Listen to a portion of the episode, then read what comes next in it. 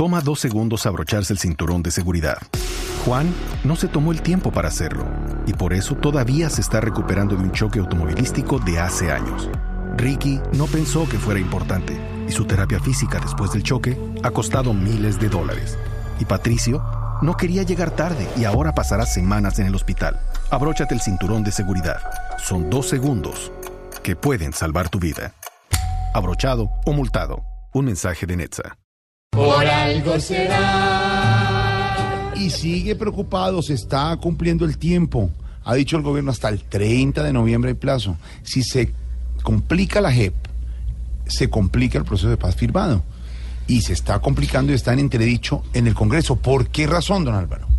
Jorge, la JEP está entredicho en el Congreso porque aunque está establecida en los acuerdos con las FARC, falta su reglamentación, todos los detalles de cómo se va a implementar. Y eso está corriendo muy lentamente en el Congreso, básicamente por dos razones. Por una parte, el saboteo de la oposición que está utilizando el filibusterismo, que son jugadas procedimentales para detener la discusión y hacerla más lenta. Y por el otro, el chantaje clientelista de los partidos de la Unidad Nacional, que quieren presionar al gobierno para que, antes de que entre en vigencia la ley de garantías, les otorgue los, uh, lo que están pidiendo. La ley de garantías prohíbe la contratación antes de unos meses antes de elecciones para evitar que se hagan nombramientos y contrataciones con criterio electoral. Lo que está haciendo el, la oposición, básicamente el uribismo, es utilizar el mecanismo, mecanismo de los impedimentos, que decir que existe algún impedimento para votar y es muy engorroso el proceso de definirlos. Pero a eso ha respondido el presidente del Congreso, que es de la Unidad Nacional,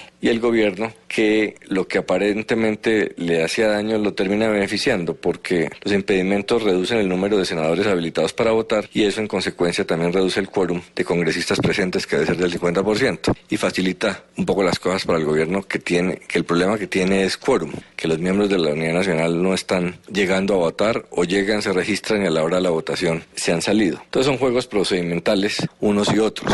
Se considera que son válidos los de la oposición y se critica al gobierno que haga interpretaciones como la de la reducción del, del número de senadores habilitados, pero realmente eso es una interpretación de una norma que lo permite. Y, y más allá de las mezquindades y las pequeñeces de la política, lo que hay que preguntarse es qué debe hacer el gobierno ante una amenaza tan grande para el proceso de paz. La JEP obviamente es una columna vertebral muy importante. Si se cayera, pues quedaría el proceso herido profundamente e inclusive la falta de la JEP podría perjudicar la posibilidad de que las FARC participen en política y por ende se habría incumplido cabalmente los acuerdos de paz. Yo creo que lo que hay que es mirar las cosas de, en perspectiva. El gobierno debe hacer todo lo que esté a su alcance porque la historia no perdonaría que la paz o una parte importante de ella fracasara por juegos de la oposición o mezquindades de la coalición de gobierno. Es mucho lo que se está jugando aquí y la pequeña política no nos deja ver. Imagínense ustedes que en unos años se diga que la oportunidad paz fracasó y termine todo reducido a las mezquindades de los políticos y que el gobierno no hizo todo lo que estaba a su alcance para no permitir que se ahogara la gente.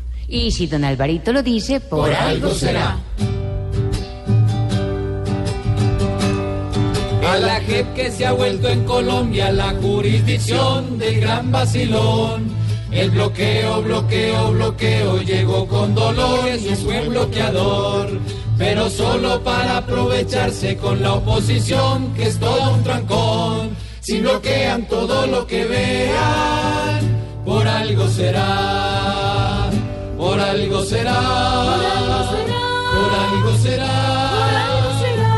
Si aquí trancan todo lo que arrancan, por algo será.